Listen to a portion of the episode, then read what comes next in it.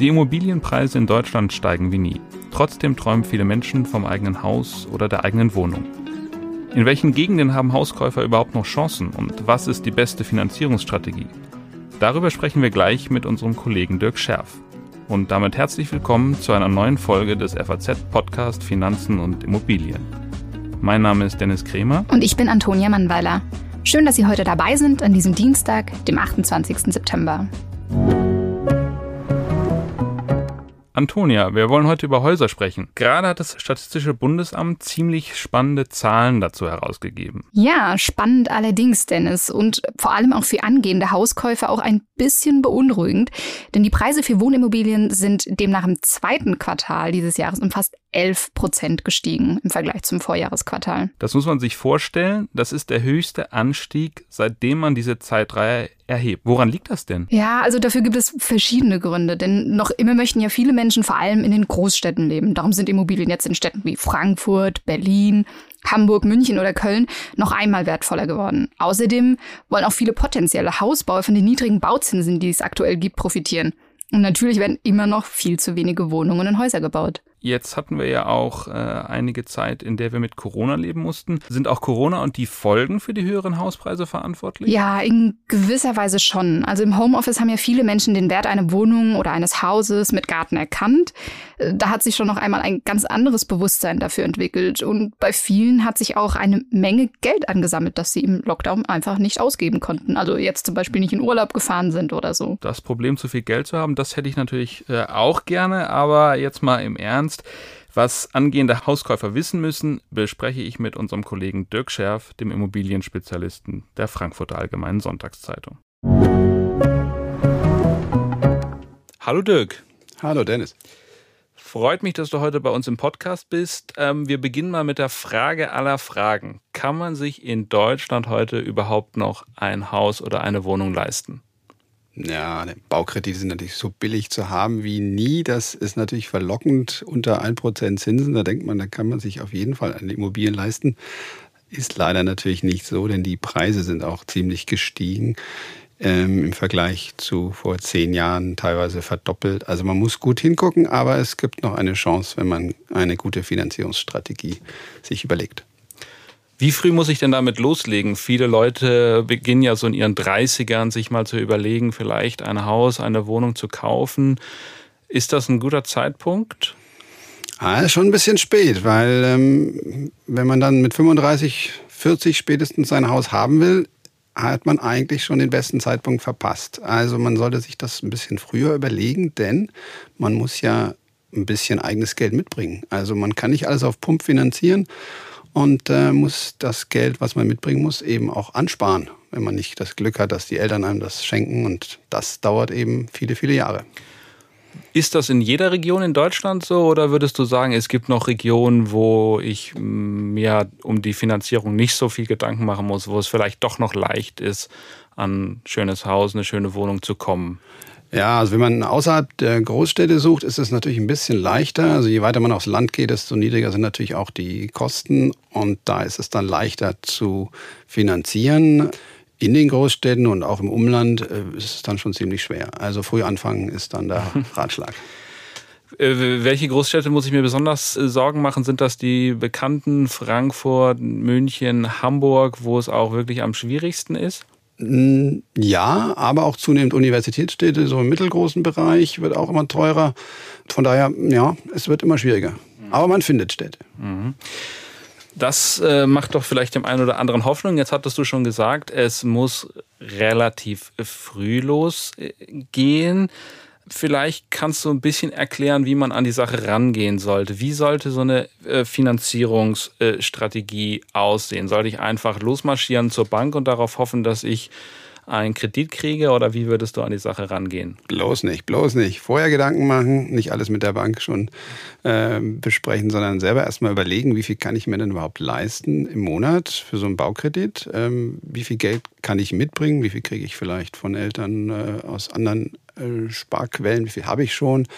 Ähm, also mal ein bisschen Bestandsaufnahme machen und dann sich die Monatsraten überlegen, die ich mir leisten kann und dabei auch fair und ehrlich rechnen. Viele haben diesen großen Traum, ein Haus zu haben und äh, biegen sich dann die Rechnung so hin, dass es schon irgendwie klappt, aber das fällt einem dann später auf die Füße. Deswegen lieber am Anfang ehrlich rechnen und dann, äh, dann zur Bank gehen und auch mit dem Bankberater das dann nochmal ein bisschen durchchecken, ob die Rechnung auch realistisch ist und dann äh, einen Plan aufsetzen.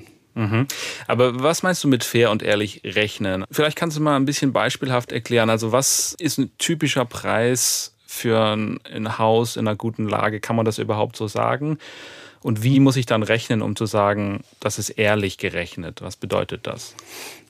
Also gehen wir jetzt mal von einer Großstadt aus. Da muss man schon mit einer halben Million rechnen für ein, für ein Haus. Auch im, im Umland der Großstädte, wenn man je mehr man ins Zentrum reingeht, äh, ist man auch schnell mal bei 700.000, 800.000 bis zu einer Million. Das sind dann Summen, da muss man früh anfangen mit dem Sparen. Ähm, gehen wir mal von, von vielleicht 400.000, 500.000 aus. Das ist eine Größenordnung, die noch realistisch ist. Da muss man durchaus mit 80 bis 100.000 eigenem Geld rechnen, was man mitbringen muss. Und um sowas zu sparen, muss man durchaus 10 bis 20 Jahre rechnen. Ähm, wenn man von üblichen Raten ausgeht, die, die meisten können sich so 1500, vielleicht 2000 Euro im Monat leisten zu bezahlen. Mehr ist da nicht drin und das sind dann realistische Summen und entsprechend realistische Zeiträume. Mhm. Das klingt jetzt gar nicht so leicht, ziemlich äh, schwierig. Wie würdest du sagen, wie, kann ich das überhaupt schaffen, das anzusparen? Oder sollte ich darauf hoffen, dass ich irgendwie reich erbe und dann wird sich das mit dem Hauskauf äh, auf anderem Wege äh, auch äh, lösen lassen, sozusagen? Äh, oder, oder kann ich realistisch diese, diese Summen selbst ansparen? Na, hoffen wir sind mal keine Strategie. Ne? Man mhm. kann vielleicht mal das Gespräch mit den Eltern äh, suchen und äh, vielleicht mal über ein vorgezogenes Erbe reden, wenn da überhaupt die Möglichkeit besteht. Ähm, wer das nicht hat, äh, der muss einfach früh anfangen und dann, wie gesagt, wenn man äh, ja, ehrlicherweise muss man sagen, wenn man bereits zum Ende der, der, der Schulzeit anfängt, gewisse Summen zu sparen, kann man es schaffen. Das klingt erstmal ganz komisch, dass man mhm. mit, mit 18 sich über Hauskauf Gedanken macht. Schon sehr früh, ja. Genau, das muss man auch gar nicht, aber man sollte einfach zu sparen anfangen. Selbst wenn man später sagt, man möchte gar kein Haus kaufen, dann ist es ein guter Grundstein für eine Altersvorsorge. Aber ähm, ansparen, vielleicht auch mit der Hilfe der Eltern schon während der Schulzeit, dass dann schon gewisse Summen da sind, die sich dann auch gut äh, finanzieren und äh, verzinsen, dann kann das klappen. Man muss ein bisschen Abstand nehmen von der Idee, das mache ich jetzt mal ganz sicher mit Sparbriefen, wie das früher mhm. so war. Mhm. Leider, das ist eben der Nachteil der äh, niedrigen Zinsen. Die sind zwar bei den Krediten niedrig, aber eben auch bei der Verzinsung von Sparanlagen. Und da kriege ich für meinen Sparbrief nichts mehr. Deswegen muss ich dann schon überlegen, ähm, ob ich mehr Risiken eingehe. Mhm. Das heißt konkret wahrscheinlich Aktien, oder? Ja, ja, leider muss man sagen, leider muss man sagen, eigentlich würde man ja denken, Mensch, man, man braucht da mehr Sicherheit. Aber eigentlich braucht man die Aktienanlage, weil die wirft eben mal 6% im Schnitt ab äh, nach äh, Steuern und Gebühren. Und wenn man ehrlich ist, wenn man lang genug spart, ist die Aktie auch gar nicht mehr so riskant. So nach 12, 13 Jahren, äh, wenn man das in einem Indexfonds macht zum Beispiel, dann sind eigentlich bisher eigentlich fast noch nie Verluste aufgetreten, selbst wenn da einige Crash dazwischen waren. Also dann geht das auch. Man kann das nicht in vier, fünf Jahren machen, das ist mhm. einfach zu riskant. Mhm. Aber mit langen Zeiträumen geht's. Aber das ist der Weg, den du jetzt empfehlen würdest. Einen anderen gibt es eigentlich faktisch äh, an den Kapitalmärkten derzeit nicht, oder? Um zu diesen benötigten Summen zu kommen. Ja, so frustrierend das ist, mhm. man muss es sagen. Ähm, Aktienanlage oder man hofft auf die Eltern mhm. oder auf sonstige spendable mhm. äh, Spender, aber sonst wird es schwierig.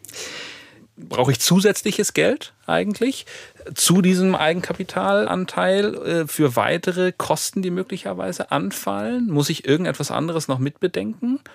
Oder reicht es dann, wenn ich meinen Kredit habe und meinen Eigenkapitalanteil mir besorgt habe, äh, kann ich dann sorglos auf die Suche nach der entsprechenden Immobilie gehen? Na, man muss sich vorher das ja eigentlich schon überlegen, wie viel Geld bringe ich mit und was kann ich damit finanzieren. Und ähm, Eigenkapital wünschen sich gerne die Banken. 20 ähm, Prozent ist so, was man realistischerweise überhaupt noch schafft in diesen Zeiten. Das ist toll, wenn man das mitbringt. Auf jeden Fall sollte man die Kaufnebenkosten selbst finanzieren. Das sind so Kosten wie äh, die Grunderwerbssteuer, der Makler muss finanziert werden und äh, das Grundbuch, Notarkosten. Diese Sachen werden von den Banken eigentlich selten finanziert. Und wenn man ehrlich ist, es gibt auch weitere Einmalkosten, die die Leute gern vergessen. Wenn sie sich ein Haus kaufen, dann muss das eingerichtet werden mit, mit Möbel, mit einer neuen Küche. Das kostet Geld. Äh, vielleicht muss es auch noch mal ein bisschen renoviert werden, bevor es äh, von jemand gekauft wird. Diese Kosten, die durchaus mal auch an die 100.000 ähm, erreichen können, also 20 Prozent setzt man da so an, mhm. ähm, die äh, müssen auch finanziert werden und die muss man eigentlich schon vorher ansparen. Und dann geht man zur Bank, wenn man also das im Kopf hat. Äh, und dann, äh, dann redet man mit dem Bankberater, wie man das hinkriegt. Wichtig ist, ähm, dass man es rechtzeitig auch wieder alles abbezahlen kann, den Kredit. Mhm. Äh, vielleicht nochmal dazu. Also äh, kann ich nicht versuchen, auch diese Kaufnebenkosten mir von der Bank finanzieren zu lassen? Besteht da nicht die Möglichkeit, den Kredit einfach noch auszuweiten? Das machen manche Banken durchaus, wenn die Bonität stimmt, aber es ist eher selten und es ist auch die Frage, ob das noch zu empfehlen ist. Weil es bedeutet natürlich, dass erstens der Zinssatz höher ist, jetzt die ganze Finanzierungskosten natürlich viel, viel höher sind und dass es viel, viel länger dauert, auch dann den ganzen Kredit abzustottern. Also man muss dann im Monat wahrscheinlich noch mehr bereitstellen, noch mehr von seinem Einkommen abzwacken für diese Kredite. Und dann ist die Frage, ob man sich so in seinem Leben einschränken will, um das äh, wirklich dann finanziert zu bekommen. Leitlinie sollte sein, dass man bis zum Rentenbeginn das Ganze abbezahlt hat. Mhm.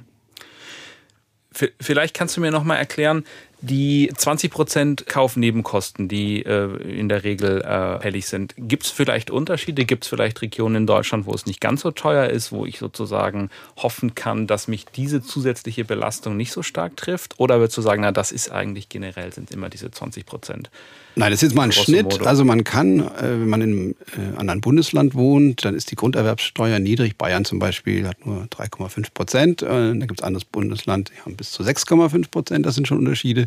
Es gibt Unterschiede bei den Maklerkosten. Wer trägt die? Teilt man sich die oder ähm, übernimmt das der Käufer oder der Verkäufer? Bei den Notarkosten ist es relativ festgelegt. Bei einer Renovierung kann man auch überlegen, wenn man da viel in Eigenarbeit leistet, dann geht das auch ein bisschen billiger. Aber ich würde mal sagen, im Schnitt, also unter 10 Prozent kommen sie da nicht. Mhm. Und das ist halt dann doch immer noch eine Riesenstange Geld. Mhm. Und wie wichtig ist es wirklich, dass ich bis zum Rentenalter, bis zu dem Zeitpunkt, in dem ich in Rente gehe, das Haus abbezahlt habe? Könnte man nicht auch sagen, hm, gut, ich bin vielleicht später auf die Idee gekommen, mir ein Haus zu kaufen, ich riskiere es und zahle auch im Rentenalter noch ab. Warum rätst du nicht dazu, das so zu machen? Ja, man muss überlegen, dass dann natürlich die Monatsraten immer noch ziemlich hoch sind und man die dann mit einem in der Regel doch etwas geringeren Einkommen stemmen muss. Und wenn man bereit ist, sich so weit einzuschränken, kann man es natürlich machen. Auf der anderen Seite gibt es auch viele Banken, die das gar nicht machen, weil sie natürlich auch wissen, das können viele Leute gar nicht mehr bezahlen. Die Frage ist, ob man seinen schönen Ruhestand so eingestrengt mhm. äh, leben will oder ob man nicht sagt, okay, ich strenge mich vorher an, dass ich es bis zur Rente schaffe und habe dann ein sorgenfreies Leben. Mhm. Das klingt alles, man muss es sagen, Dirk, ziemlich anstrengend, aber äh, das ist eben so. Es gibt keinen leichten äh, Weg zum, zum, zum Hauskauf derzeit in Deutschland. Diese, diese Hoffnung kann man unseren Zuhörerinnen und Zuhörern heute nicht wirklich machen, oder? Auch wenn wir natürlich gerne ein bisschen gute Stimmung äh, verbreiten würden, aber das ist ich möchte die Leute nicht, ich möchte die Leute nicht frustrieren, weil äh, es war früher schon auch schwierig. Es ist jetzt nicht leichter geworden, aber es gibt immer noch genug Wege, es zu schaffen. Mein, mein Leitspruch wäre, fangt früher an zu sparen. Ähm, seid vielleicht flexibel mit der Lage und dem Wohnort, wenn es nicht gerade äh, der, der teuerste Ort sein muss, in der besten Lage.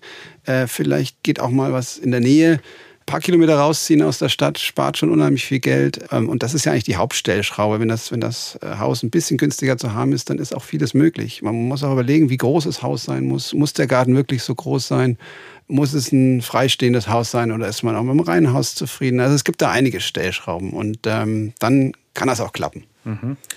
Das ist doch ein schönes Fazit.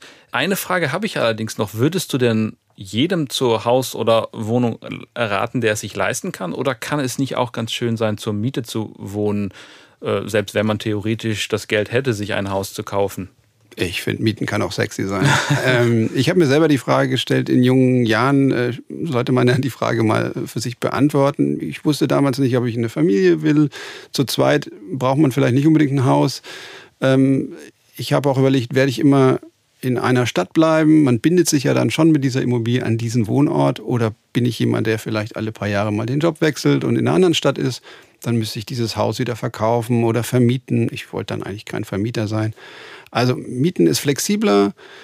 Mieten hat ein bisschen Komfort, auch dass man dann die leidigen Dinge, die zu organisieren sind, an den Vermieter ein bisschen abschieben kann, ähm, sich nicht um alles kümmern muss. Ähm, und von daher hat es auch viele Vorteile zu mieten. Ja, vielen Dank, Dirk, für dieses äh, optimistische Ende.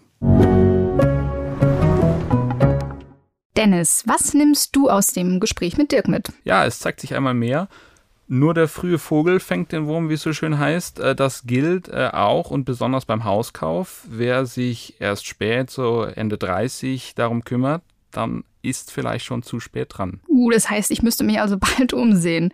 Ich fand ja interessant, dass man nun auch nicht jetzt auf Teufel komm raus unbedingt Hausbesitzer werden muss. Dirk hat ja erläutert, warum auch Mieter ein ganz bequemes Leben haben könnten. Der Vermieter muss sie eben nur lassen. Und da wären wir auch schon wieder bei unserem Ding der Woche. Dennis, was hast du uns diese Woche mitgebracht? Ja, dieses Mal geht es um ein Bild, was sich selbst zerstört hat und was trotzdem viele Millionen wert ist. Ich habe ein Gefühl, ich weiß, worum es geht. Aber erzähl doch mal. Ja, vielleicht hast du äh, schon mal von dem britischen Street Art Künstler Banksy gehört. Keiner weiß ganz genau, wer sich dahinter verbirgt, aber seine Bilder sind viel, viel Geld wert und vor drei Jahren gab es im, im Auktionshaus Sotheby's eine große Versteigerung seines Gemäldes Girl with Balloon für eine Million Pfund. Das Überraschende war, dass am Ende der Versteigerung sich das Bild vor den Augen des Publikums in Streifen geschnitten hat, äh, war tatsächlich so, dass im Bilderrahmen ein Schredder versteckt war, von dem angeblich niemand etwas wusste. Ja, dieses zerschredderte Bild habe ich tatsächlich mal in Stuttgart gesehen und besichtigt. Aber jetzt mal ganz ehrlich, soll man Sotheby's wirklich glauben, dass sie von nichts wussten? Und im Übrigen, wie ging die Geschichte eigentlich weiter? Ja, bei Sotheby's behaupten sie bis heute, dass sie von der ganzen Angelegenheit nichts mitbekommen hätten. Und tatsächlich hat die Käuferin das, die Million gezahlt und will das Bild, stell dir mal vor, jetzt wieder bei Sotheby's versteigern lassen. Mitte Oktober soll es soweit sein und jetzt kannst du mal raten, welchen Preis Sotheby's dieses Mal aufrufen möchte. Also wenn es beim ersten Mal eine Million war, dann sind es vielleicht dieses Mal zwei Millionen Pfund. Sie, die legen tatsächlich noch etwas drauf. Dieses Mal sollen es mindestens vier Millionen Pfund werden. Das entspricht fast fünf Millionen Euro. Und ich würde sagen, das war für die Dame ein Investment, was sich wirklich gelohnt hat. Ja, da würde ich auch sagen, glatt noch einmal zerschreddern, oder? Vielleicht sind das dann ja beim nächsten Mal 16 Millionen Pfund. Mal sehen, ob sie das ausprobieren. Das war's auch schon wieder mit unserer dieswöchigen Folge des FAZ Podcasts Finanzen und Immobilien. Wenn Sie Fragen haben, Themenwünsche oder andere Anregungen, schicken Sie uns eine E-Mail an podcast.faz.de oder schreiben Sie uns auf unseren Social Media Kanälen. Wir freuen uns, wenn Sie uns abonnieren und wenn Sie uns weiterempfehlen. Zu finden sind wir überall dort, wo es Podcasts gibt. Tschüss, bis nächste Woche. Alles Gute und machen Sie was aus Ihrem Geld.